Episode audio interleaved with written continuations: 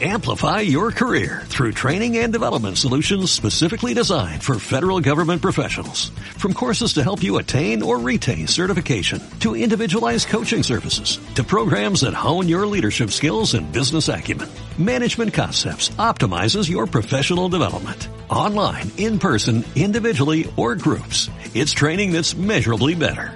Learn more at managementconcepts.com. That's managementconcepts.com.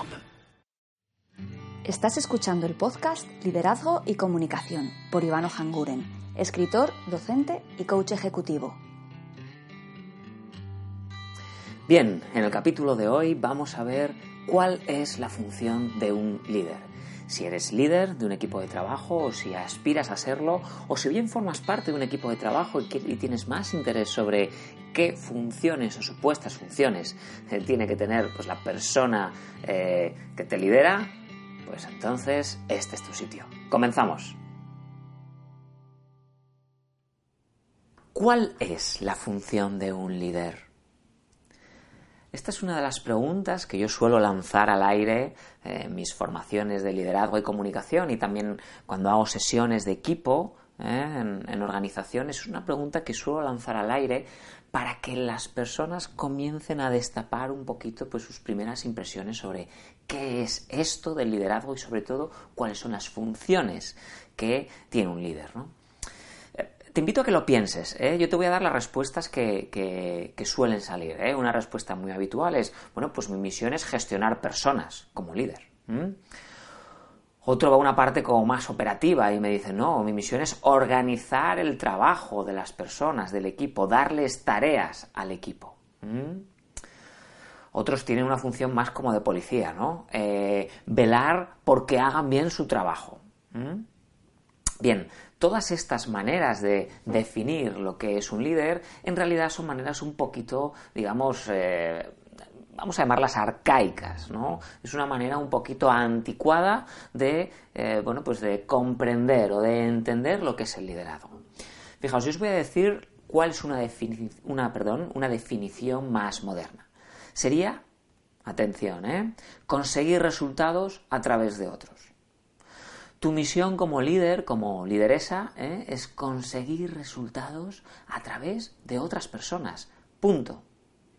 Todo lo que haces, cada cosa que dices, cada acción que tú tienes con tu equipo, tiene que estar siempre encaminado a conseguir resultados a través de ellos.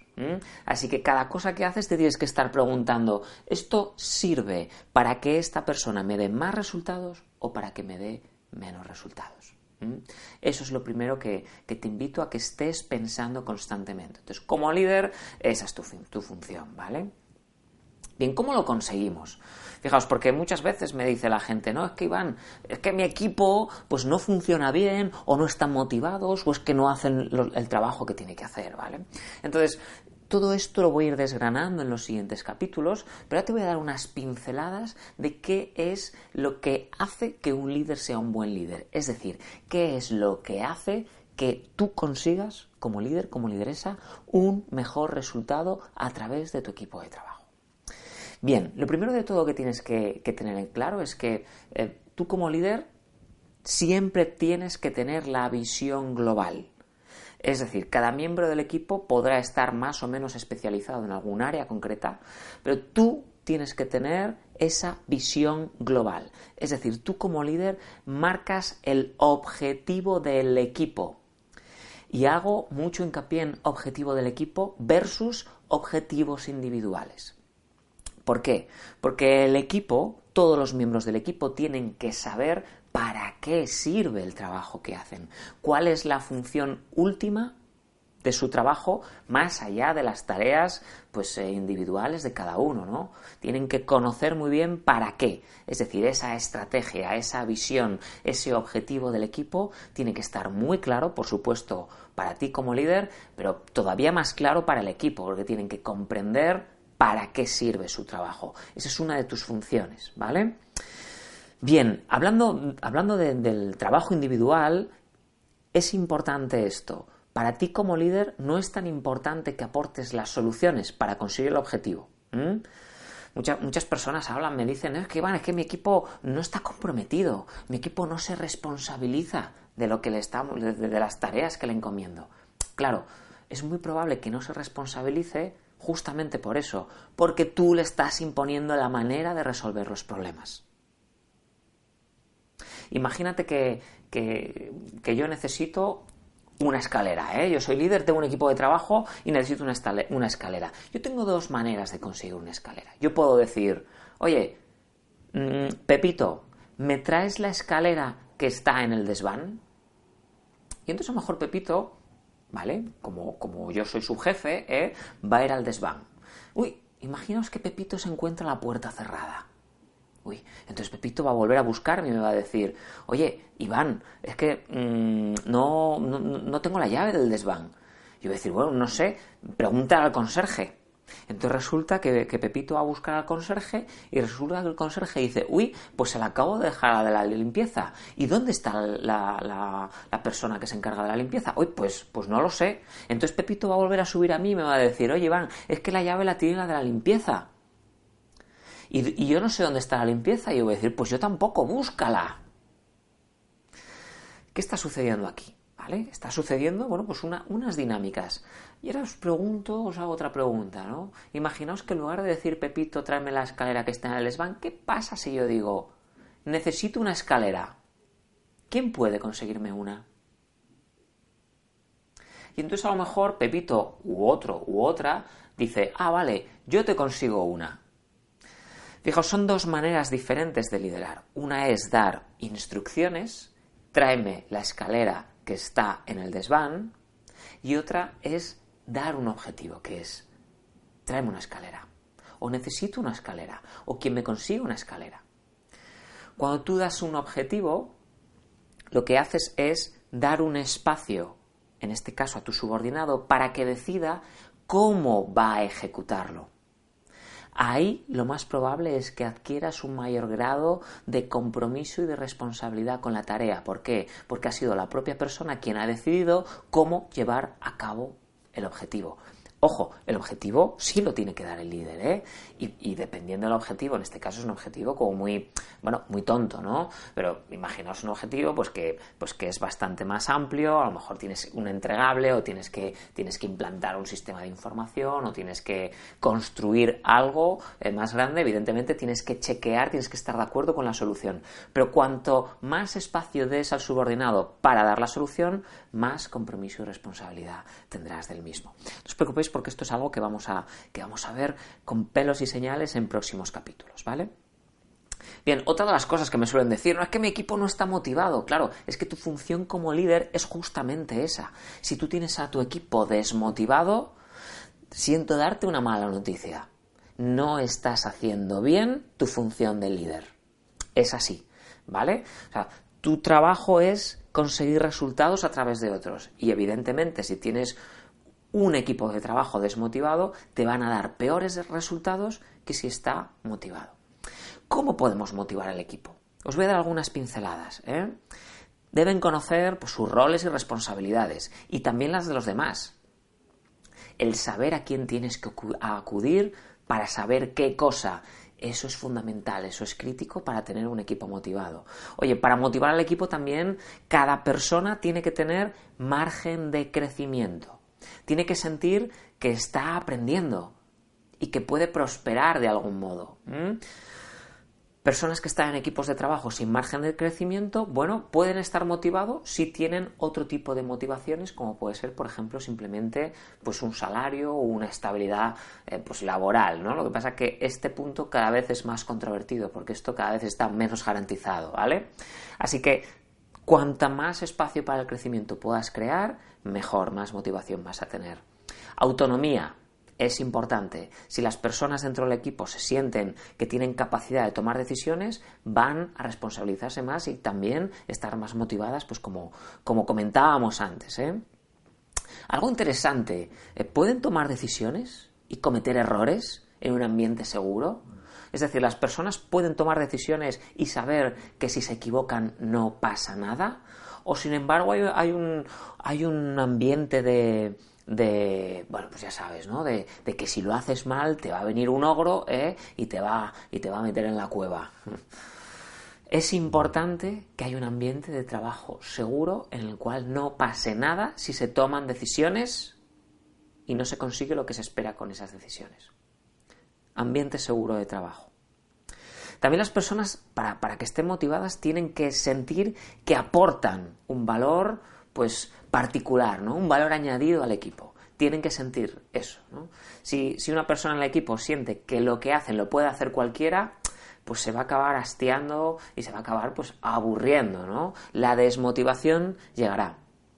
Y luego también hay otra cosa, ¿no? Que es el ambiente de trabajo. ¿Qué ambiente hay? ¿Qué relaciones hay entre los miembros del equipo? ¿Cómo de saludable es, son esas relaciones, ¿no? cómo se miman las relaciones de trabajo. El trabajar en un lugar en el cual existe una cosa pues que desarrollaré en, futuros capítulos, que es el orgullo de pertenencia, estos son equipos de trabajo que normalmente también tienen una, alta motivación. Fijaos, todo lo que te he comentado hasta ahora, pues que conozcas sus roles y responsabilidades, que tengan margen de crecimiento, etcétera, son cosas que detallaremos en un futuro, pero ahora como una primera pincelada te puede dar ideas. Bien, hay, mucha gente que me dice, ya, pero es que eso la gente tiene que venir motivada de casa. O hay gente que dice, no, es que yo no puedo darles más autonomía, es que este trabajo es así, es que tu puesto es este. Fijaos, estas son justo las respuestas que hacen porque al final tengas todavía un equipo más desmotivado, ¿no? Porque realmente están pidiendo ayuda, a lo mejor te están pidiendo ayuda como líder y se están encontrando un muro que lo que le dice es que hay lentejas, esto es lo que hay para comer, hay lentejas y si no las quieres, pues ahí tienes la puerta.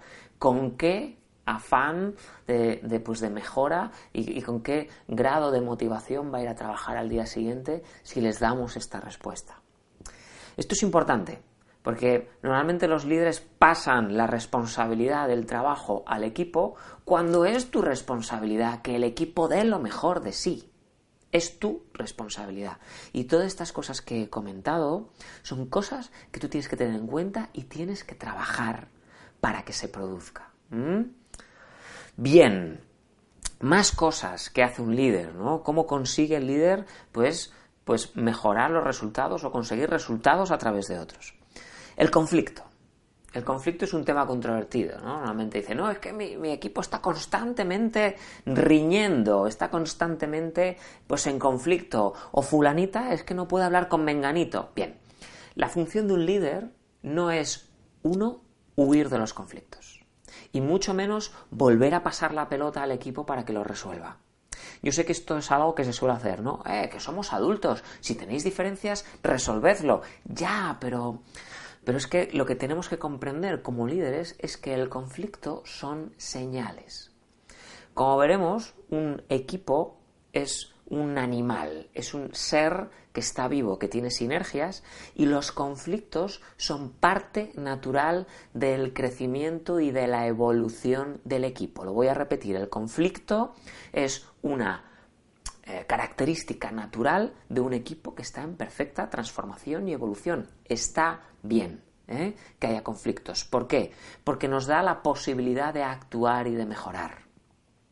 Así que un buen líder no solamente no le pasa la pelota de nuevo al equipo cuando hay conflictos, sino que bien los acoge y piensa, hmm, este conflicto, ¿qué problema trata de resolver en mi equipo? Porque fijaos, por, el, estado natural de las personas no es estar enfadados, ¿eh? El estado natural de las personas, uno no se levanta por la mañana y dice, voy a estar enfadado con el mundo. Si alguien se enfada, es porque trata de conseguir algo a través de ese enfado. Puede ser pues un desencanto eh, con las labores que estoy haciendo. Puede ser porque a lo mejor se ha sentido esa persona ninguneado o ninguneada por otro miembro del equipo. Ojo, esto no quiere decir que el otro miembro del equipo o sea consciente o haya hecho algo malo necesariamente, pero la impresión de esa persona es que sí. Por eso hay que poner foco ahí y ver qué problema trata de resolver esta persona con este conflicto y cómo puedo ir a la causa, no al síntoma. ¿eh? Normalmente cuando tenemos un trabajador o una trabajadora pues que genera conflicto, solemos mm, poner pues, eh, pues, eh, pues eso, mm, cuestiones punitivas, ¿no? Ah, pues te castigo, ah, pues te degrado, ah, pues eh, te abro expediente. Pero ya está demostrado que los castigos no motivan. Incluso muchas veces los castigos provocan el efecto contrario de lo que deseamos. Normalmente con un castigo lo que deseamos que es parar pues esa, esa actitud o, bueno o, esas acciones ¿no? que no queremos. Pero es que hay veces que justamente lo que quieren los trabajadores son llamar la atención en este sentido, ¿no? O, fastidiar, que no pasa nada. y probablemente para fastidiar es porque quieren que algo sea escuchado que hasta ese momento no, no es escuchado. Así que tenemos que poner el foco en qué problema trata de resolver esta persona y de qué manera podemos honrar y poner foco en la causa de ese problema para deponer esa actitud y ayudar al trabajador a que vuelva a dar lo, mejor de sí mismo. Bien, no os preocupéis que sobre el conflicto también tendremos un monográfico. ¿eh? Bien, otra cosa interesante ¿eh? que tienen que tener en cuenta los líderes es lo siguiente. Tiene que ver con el crecimiento, ¿eh? con dar espacio para crecimiento, pero vamos a hilar un poquito más fino. Los líderes conocen la diferencia entre el potencial de un trabajador, de una trabajadora, y su rendimiento. Potencial y rendimiento son cosas diferentes. El rendimiento es algo que yo ya puedo eh, ver o, que el trabajador o la trabajadora ya me puede demostrar que ha hecho. Por ejemplo, a mí cuando me contrató la multinacional Indra para un proyecto de una implantación de un sistema de información en hospitales en, en Bahrein, en el Golfo Pérsico, ¿qué estaban buscando? ¿Qué candidaturas estaban buscando? Alguien que ya hubiese, hecho algo parecido eso es buscar o juzgar a las personas por su rendimiento. Es decir, ¿qué has hecho y en base a lo que has hecho, pues a lo mejor creo que estás capacitado o no para hacer una tarea u otra. Eso es una manera ¿eh? de pues, ver a un trabajador. ¿Ya has hecho esto antes? Ah, pues lo vas a volver a hacer porque sé que lo puedes hacer porque ya lo has hecho. Bien, no me voy a repetir con esto, pero hay otra manera de interpretar el, trabajador y su trabajo, ¿no? Es qué potencial tiene esta persona. A lo mejor no ha hecho una tarea determinada, pero yo sé como líder que esa persona tiene potencial para hacerlo. A lo mejor resulta que es una persona que acabo de contratar, que es un junior, y normalmente para, imaginaos que en mi proyecto yo tengo que dar formación a un usuario final, imaginaos. ¿eh? A lo mejor yo a los juniors por sistema no les pongo de cara al usuario final, bueno, pues porque quiero a alguien con un poquito más de experiencia, de pericia, de conocimiento y de, y de a lo mejor de, habilidades pues interpersonales, ¿no? Pero a lo mejor yo estoy viendo a ese junior y en solo 3-4 meses puedo ver que interactúa de manera muy afable con, sus compañeros, que resuelve eh, dudas pues, eh, pues con una dicción eh, maravillosa y digo, uy, pues a lo mejor esta persona que nunca ha dado formación puede dar una buena formación. Y le digo, venga, vas a impartir una formación. Eso es ver el potencial de los demás. Pues una manera de hacer crecer al equipo es no solamente estar al tanto del rendimiento, que es importante, sino también del potencial para sugerir nuevas tareas a las personas ¿eh? y que crezcan. Bien, ¿y esto para qué sirve? ¿Para qué sirve todo esto que estamos hablando, todas estas habilidades que, o estas funciones del líder? Pues bien, para que te puedas ir de vacaciones. Estarás diciendo, ¿cómo? ¿Sabes que eres un buen líder cuando te puedes ir de vacaciones y no pasa nada? Y no te llaman por teléfono. Este para mí es una de, las mejores maneras de comprobar si estás creando un buen equipo. El equipo es autónomo, el equipo tiene la suficiente sinergia, sentimiento de la responsabilidad, como para que tú te puedas ir de vacaciones y que no pase nada. Si la respuesta es sí, estás siendo un buen líder. Si la respuesta es no, es que estás siendo demasiado directivo, es que todo pasa por ti. Eso no es un equipo. Un equipo lo podemos considerar equipo cuando por sí solo puede incluso eh, resolver sus propios conflictos, ¿eh? puede resolver sus propias disfunciones, puede tomar decisiones incluso sin que el líder esté en el momento que se toma la decisión. ¿eh? Acordaos, la función del líder es siempre poner el objetivo encima de la mesa, aportar la visión global. Un miembro del equipo no tiene la visión global. Tú como líder sí la tienes. Por eso, en un momento dado, puedes actuar de, una mejor manera para tomar determinadas decisiones que tengan que ver con conflictos o con qué acción es mejor que otra. Tú tienes esa capacidad. Pero todas las propuestas de solución deben venir del equipo. Eso lo que hace es les da autonomía, les da responsabilidad para que tú te puedas ir de vacaciones. Bien, bien. Pues, uh, pues este ha sido el, primero de los, de los podcasts y lo que vamos a hacer en, los siguientes, eh, en las siguientes semanas es ir desgranando cada una de estas, eh, de estas cualidades, ¿no? de estas funciones del líder, porque, porque evidentemente las he nombrado, pero todas y cada una de ellas tienen determinadas estrategias y determinados planteamientos que creo que pueden ser muy positivos que los conozcas para que puedas empezar a ponerlos eh, pues en marcha con tus equipos pues casi casi inmediatamente después de, escuchar cada capítulo, ¿vale? Bien, pues hasta aquí el capítulo de hoy. Simplemente darte las gracias por la escucha. Recuerda, mi nombre es Iván Ojanguren. Este es el canal de podcasting, liderazgo y comunicación.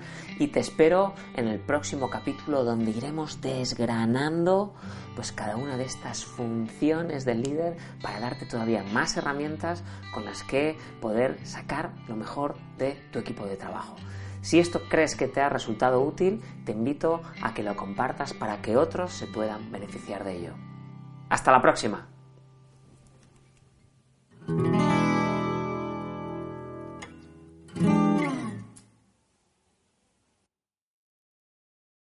Amplify your career through training and development solutions specifically designed for federal government professionals. From courses to help you attain or retain certification, to individualized coaching services, to programs that hone your leadership skills and business acumen, Management Concepts optimizes your professional development. Online, in person, individually, or groups, it's training that's measurably better.